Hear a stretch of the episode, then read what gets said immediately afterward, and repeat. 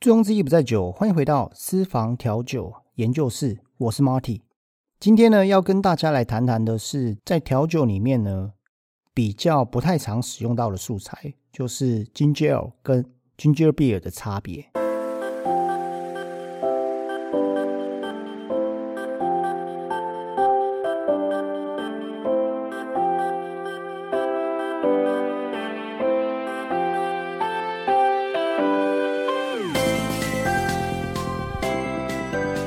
在节目一开始呢，先跟大家来宣导一下。由于啊，最近台湾的这个疫情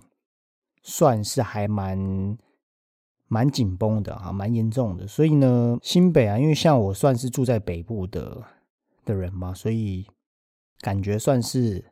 还蛮紧张的。所以啊，如果你有需要外出的话，一定要把口罩戴好。然后回家呢，像我回家就很勤的哇。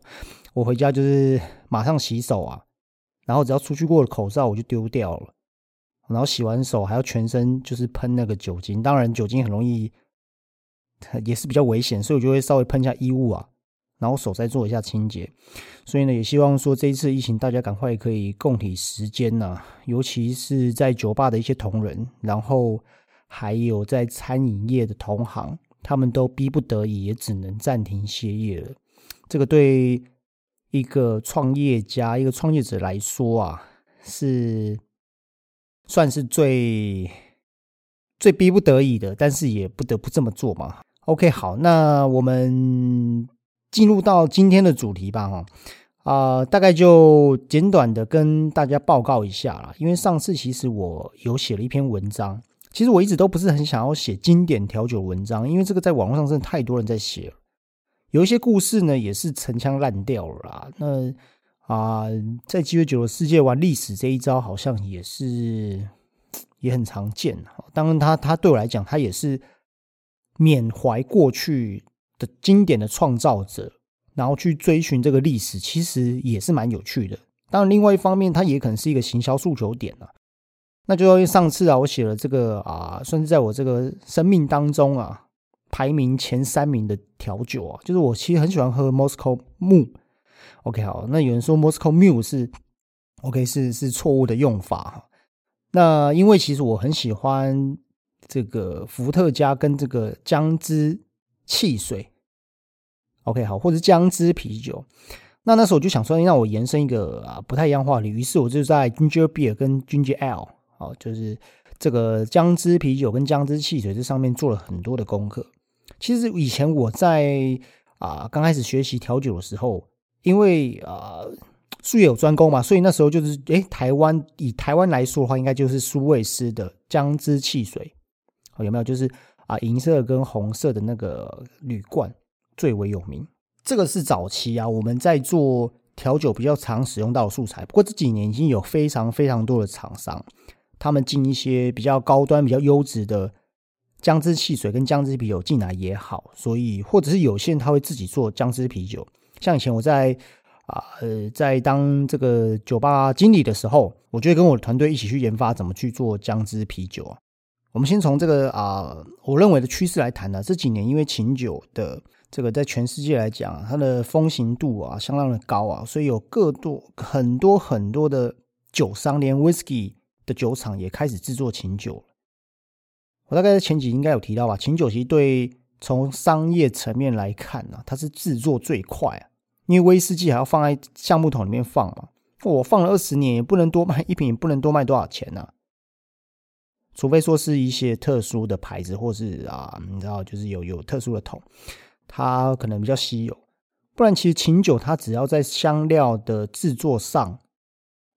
可以有不一样的自己的特色。其实它做完，它不用放橡木他，就可以直接马上卖。这个也间接从源头开始说起，也间接的让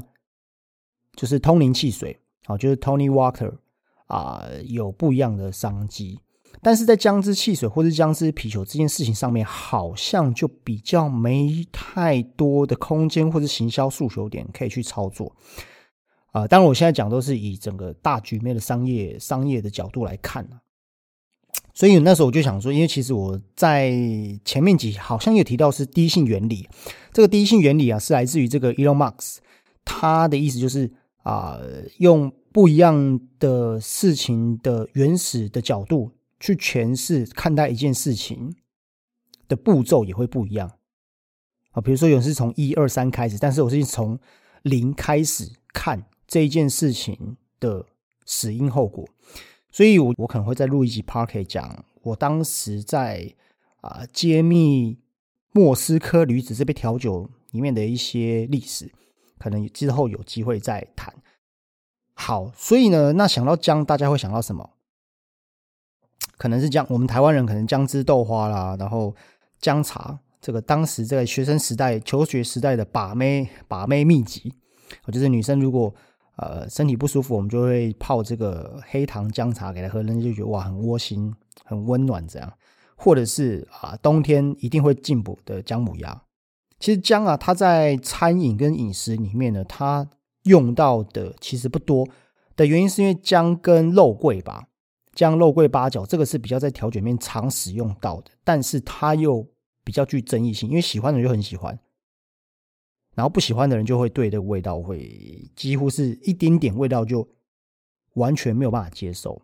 好，那啤酒跟姜汁啤酒这个过它它是怎么来的？其实啤酒不早在多少年前就有人就有人会做啤酒了。OK 好，简讲简单来来讲啊，啤酒它算是世界上最古老而且最广泛的一种啊，我们算酒精饮料。那有人把它称为一体面包，也就是说，它在这个合法的国家里面。它算是最常见的，因为现在其实酒精在很多的国家。我在一篇文章，这篇文章是在这个你打私房调酒研究室，然后空格无酒精。我对无酒精也也做了一些啊，全世界的数据的呃，算是分析吧。跟我自己看待台湾的市场，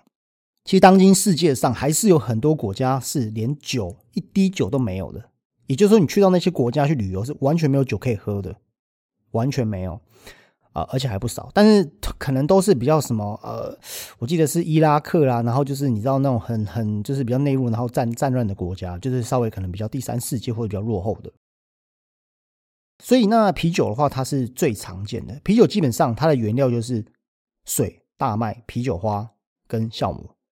所以你只要背下一个最简单公式：糖加酵母等于酒精跟二氧化碳。简单来讲呢，就是你把有任何糖类的可食用性的食材，加上酵母，让它发酵了之后，就会有酒精，然后会产生气泡。哦，这是一个很可能可能是一个比较很不专业跟很粗略的一种说法。所以早期人家就是把我们我们讲粗糙，就是我就麦很多嘛，所以把麦割下来嘛，然后把它拿去煮嘛，煮完了之后它就会有甜嘛，就好像是。稀饭煮酒之后，稀饭的汤会有点甜甜的。那我这个甜甜的呢，就突然就发酵了。发酵之后，发现那个味道很香，而且还产生一点气泡啊！哦，粗略来讲，这就是啤酒的由来。好，那我们现在知道这个公式了之后呢，因为英国人非常喜欢喝啤酒，所以呢，这个我把它称为英式祖母的感冒偏方啊。我们在小时候的时候，是不是感冒的时候会会喝什么？呃，我讲我小时候，嗯，好，anyway，我是七年级生，所以我的小时候呢。我的祖母就是我的外婆，都会用一些偏方啊，比如说啊，这个可乐煮热拿来喝啊，有没有？然后喝这个热的杨桃汁啊，然后这个啊黑松沙士加盐巴，当然他们现在有出直接盐巴的口味哈。Anyway，就是大概会是这样的一个方向。那那那那英对英国的外婆人来说呢，好，他们呢就会认为说姜啊是对人体是啊有很多益处的。好处啊，有有对对人体有很多的好处，所以呢，他们就使用糖水去煮姜哦，我有点像是我们的这个姜茶，然后呢拿去发酵，但是里面没有麦哦。他们认为说这种发酵之后的这个啊姜汁啤酒哦，姜汁酒好了，我把我把它称为啊姜糖水酒，这样可以理解吗？因为他们加酵母下去发酵嘛。所以啊，这个东西这样的饮品呢，对人体来说，它是可以治愈感冒的。好啊，那这是比较早期的一种啊做法，因为他们觉得说啊，刚刚前面提到这个姜啊，可以杀菌啊，增强抵抗力啊，而且透过模仿啤酒这种方式啊，他把这个姜加到这个糖水里面去煮。那久而久之呢，这样的一个饮品呢，就被人这个当地的英国人呢称为叫姜汁啤酒。这是一种家喻户晓的配方。那渐渐的呢，之后慢慢就会啊变成这个姜汁汽水。待会后面会提到啊。总而言之，我们可以确定的就是在这个阶段呢，姜汁啤酒对英国人来说就是一个治愈感冒的一种啊，像我刚刚讲的一种偏方吧，好一种啊秘方。这个姜汁啤酒最早期啊，是起源在英国东部的约克郡。约克郡是哪里呢？啊，我也不知道是哪里。Anyway，反正就是周杰伦跟他太太叫什么名字？呃，反正就是周杰伦他办这个婚礼的地方，他不是在一个地方拍摄城堡啊，在他不是在一个城堡里面租下那个场地，然后在里面办婚宴嘛？那个地方就是最早的僵尸啤酒，据说就是从英国的这个小镇开始出来的。啊，这个这个这个秘方，但是呢，他们这个酵母啊，还有一种啊特别的名词叫 ginger beer 的酵母。好，这种酵母呢是一种共生体，就是它用两种酵酵母去培养，有点像是蜘蛛人，大家蜘蛛人的猛毒吗？蜘蛛人猛毒就是因为它本身蜘蛛人是一个是一个啊活体，那它被这个外星的生物啊给结合之后产生了猛毒，这是不是就两种有点像是两种的共生体？对酵母来讲，就是。两种酵母培养出来的儿子啊，或者是女儿。好，那这种这种呃酵母呢，大部分在早期的时候会被使用在这个啊贵腐葡萄酒，因为他们也需要发酵嘛。啊，葡萄酒也需要酵母啊。哈，早期会有被使用在这种比较这个贵的这个啊贵腐葡萄酒当中也会使用到。所以啊，十八世纪初啊，英国那个时候就开始向这个北美殖民哦，因为早期美国的北美国啊是被英国人统治的。所以有很多的文化，然后啊，可能包含饮食习惯啊，所以渐渐的久而久之，这样的姜汁啤酒就传入到美国，然后后来就开始这个产品啊，这样的一个姜汁啤酒啊，就越来越多人喝。好，那什么叫姜？刚提到是姜汁啤酒，好，我们暂且把它称为 ginger beer，好，就是啤酒的意思。好，那现在我们来讲 ginger ale，ale 的意思呢，就是艾尔，好，它是一种上发酵的啊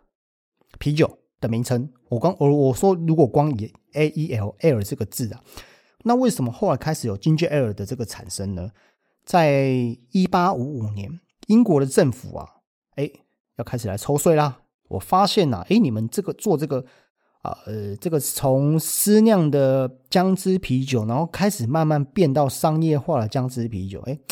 哎呀，我的人民有赚钱，我是不是要想要分一杯羹？所以那时候就有一个消费税法。它就一这个消费税法呢，当中有一个部分是针对于酒精浓度超过两趴的饮料。OK，我我我要抽税哦，有点像是台湾是这样。台湾现在目前的你的饮品呢，因为我现在正在制作无酒精烈酒嘛，所以我可以了解这个流程。台湾就是你的饮品超过零点五以上的酒就会被称为酒精，那它就是要课税，哈，税的这个不太一样。那但是如果你是啊，药酒啊，那就是另外一个部分啊，那它它不算在酒，所以大家在网络上是可以卖得到药酒的，因为他不认为它那个是啊酒精，然后有点奇怪，反正 anyway 就是这样。好，所以呢，那那英国还要针对你两趴以上有抽税啊，这些商人怎么办？嗯，我只好把我这啊这个量产的这个姜汁啤酒的酒精浓度稀释到两趴以下，或者是啊透过不一样的方式减少发酵的时间，让它。的酒精浓度不会超过两趴，那我是不是就不用抽税了？所以久而久之啊，这样的一个方式啊，就已经开始变成老少咸宜的姜汁汽水，就是所谓的 GGL，。所以呢，之后这个姜汁汽水就是已经有点变成是啊，比较属于软性饮料。慢慢的，大家为了规避那些税，那我酒精浓度就不要弄那么高就好了，对。所以后来就已经变得哎，好像有点像是医事啊，医是医生的医啊，就是医疗用途的点心饮品。或是居家里面的食疗，哦，食疗法，我们现在能讲说这个食疗法，哦，自然食疗法的是食疗法。然后十九在在十九世纪之后，哎，欧美国家呢就开始哦流行这样的一个产品。之后呢，啊，开始逐渐明朗化，是这个一八五二年，那时候有一个叫做汤马士的一个医生啊，他在北爱尔兰呢就开始更商业化的大量去制造这个啊姜汁汽水，啊，干脆我就干脆直接做连一点酒精都没有的。刚刚那个还有两趴，对不对？那我就赶快去做一个零趴的啊！但是我就是比较属于啊姜汁汽水，然后就开始慢慢转化成这样了。好，一八五零年代的时候，而且这间公司啊，现在还是还存在哦，它是还是被英国的这个证券交易所上市的上市上柜的集团，可以这样子讲啊，就是说这个工厂啊啊，生产的是比较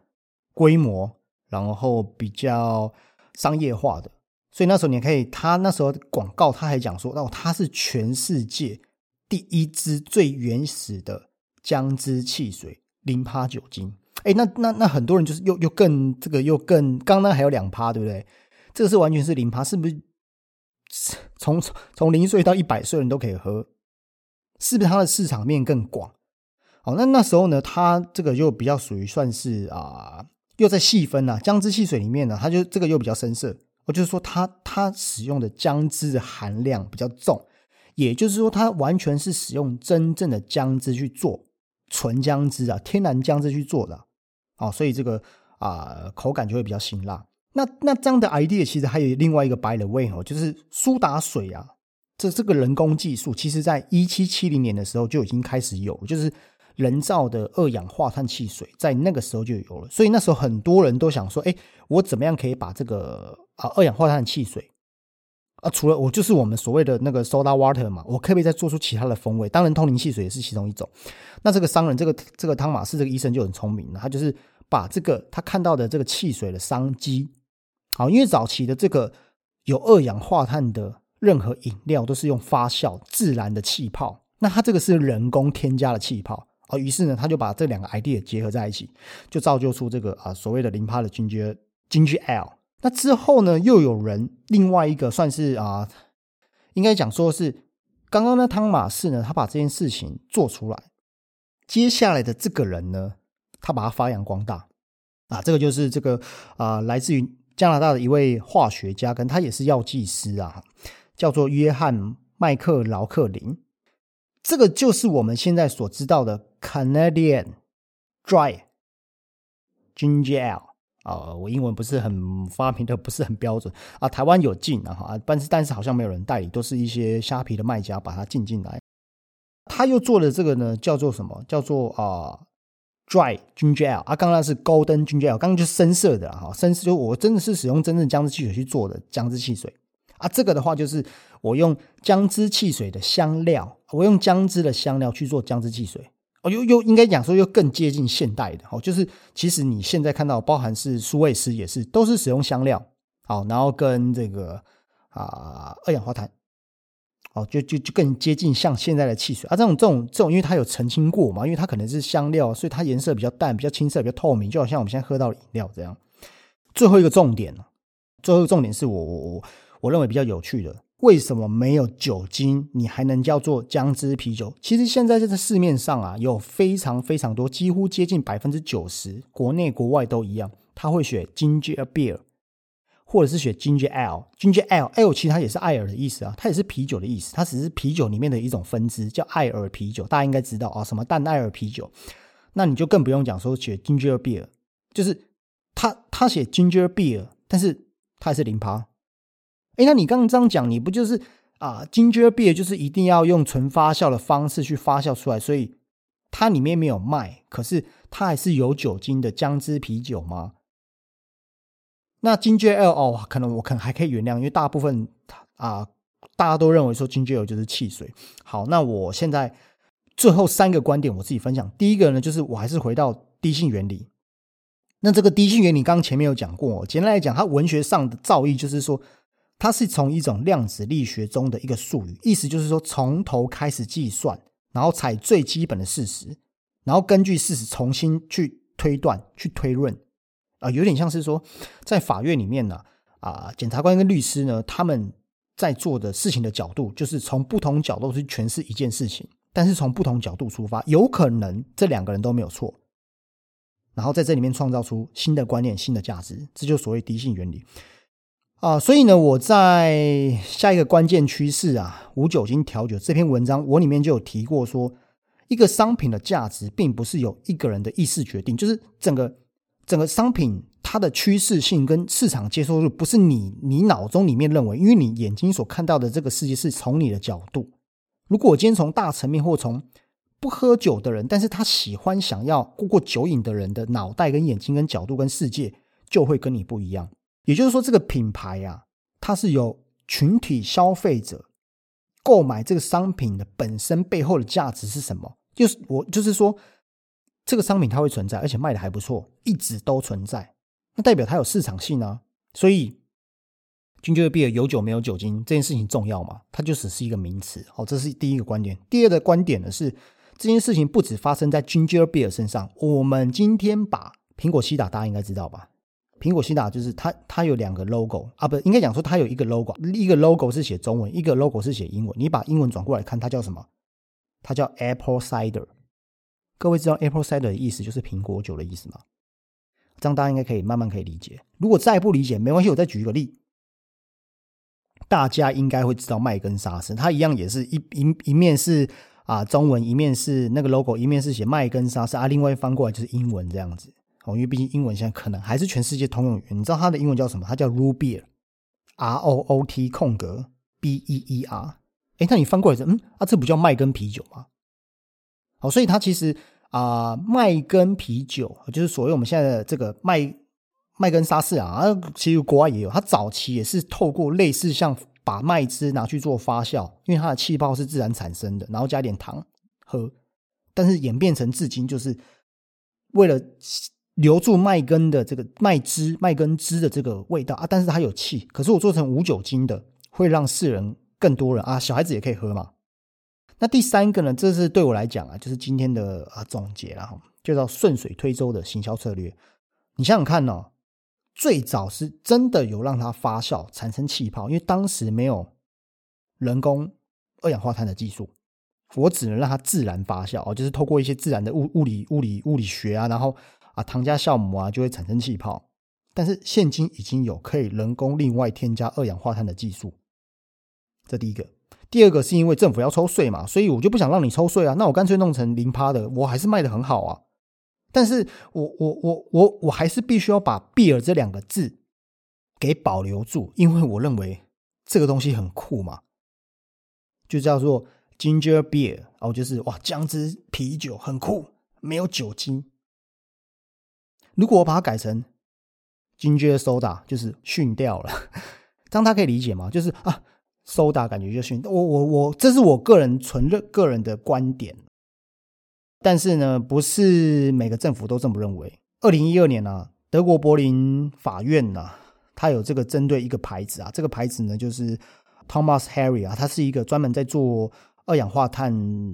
汽水的公司。他那时候就是啊，政府就认为，但是这是少数案件呐，这是我在网上找到的资讯。他说你不可以用 ginger beer。请你改掉，因为这个会让消费者混淆，它到底是有没有酒。所以后来啊，他们就改成 spice ginger，哦，就是辣辣姜汁这样子的一个哈。最后一个小冷知识啊，嗯，大家应该都有看过《金牌特务》吧？那你知道，哎，大家应该知道《金牌特务》的里面的那个特务的代号都是什么 whisky 啊，什么 takila 啊，啊，怎么类似像酒跟酒有关系的啦？因为他们就就是把这个这个这个文化做个连接啊。大家大家知道这个合力。贝瑞叫什么吗？它就叫做 Ginger Ale，它的代号叫 Ginger L 啊。这里面有一则含义，可能是我认为比较有趣的是，他是特务，但是他不能出外勤，就是你能力可能还没有到，所以你不能成为正式的什么成员。这个里面是不是有一个意思，就是暗喻是，你可能是在这个圈子的人，就是你是在酒圈的人哦，你叫尊 Ginger 一 Ginger Ale 或者 Ginger B，可是你又没酒精，所以代表。你可能有，但是你又不是的那一种，我不知道各位可不可以理解我想要表达的，就是你根本没酒精，你只是饮料，可是你又就叫金金爵比，所以你还不够格，你只能在联盟里面当内勤单位，很多啦。所以啊，这个是我那时候我我写了这篇，如果如果各位觉得我讲的不是很清楚啊，啊，你可以来到我的部落格啊，你其实你直接打这个啊，浅谈姜汁啤酒与姜汁汽水的差异。啊，其实你就可以在网上可以找到我这篇文章。最后呢，来稍微广告一下，一样呢，其实我自己呢一直都有成立自己的粉丝团，然后有自己的 IG，也有自己的啊赖的社群。那你只要在下方呢，都可以进来到我的链接，你也可以发我的 IG，然后你也可以加入我的啊赖的社群。这个赖的社群里面大概三百多人啊，那里面有很多的素人啊，也有一些其他。啊，酒类的自媒体，啊，也有在这里面。其实大家都会在里面分享自己怎么做调酒，然后酒去哪里买啊？里面有酒商，也有调酒师，里面是卧虎藏龙。欢迎大家呢一起来加入私房调酒研究室的赖社群。好，其实你自己在网络上也可以搜寻得到。那临时动议一下，嗯，因为最近疫情的关系嘛，所以有很多的酒吧老板、酒商啊、餐饮业者其实都被逼迫没办法开门，所以呢，我也号召了啊，这个啊。我业界的一些好朋友跟前辈，我们即将呢在 Clubhouse，但这这个是临时动议啊。我们在上面可能要聊一些啊，餐饮业怎么样看待疫情啊，然后啊，这些酒吧老板怎么样这个啊，应下一步的这个策略啊，然后我们来学学一点威士忌的啊专业知识，还有在里面我们可能聊一些怎么在家里做调酒。近期呢就会在 Clubhouse 上面呢跟大家见面，所以呢。记得最近要关注我私房调酒研究室的 IG，然后呢的这个现实动态，我会随时公布啊，我们或什么时候，但是这是临时动议啊，呃，什么时候会在上面来，在 Clubhouse 上面呢，跟大家来做一个酒类的高峰线上会谈或者是研讨会，那我们就下一集见喽，拜拜。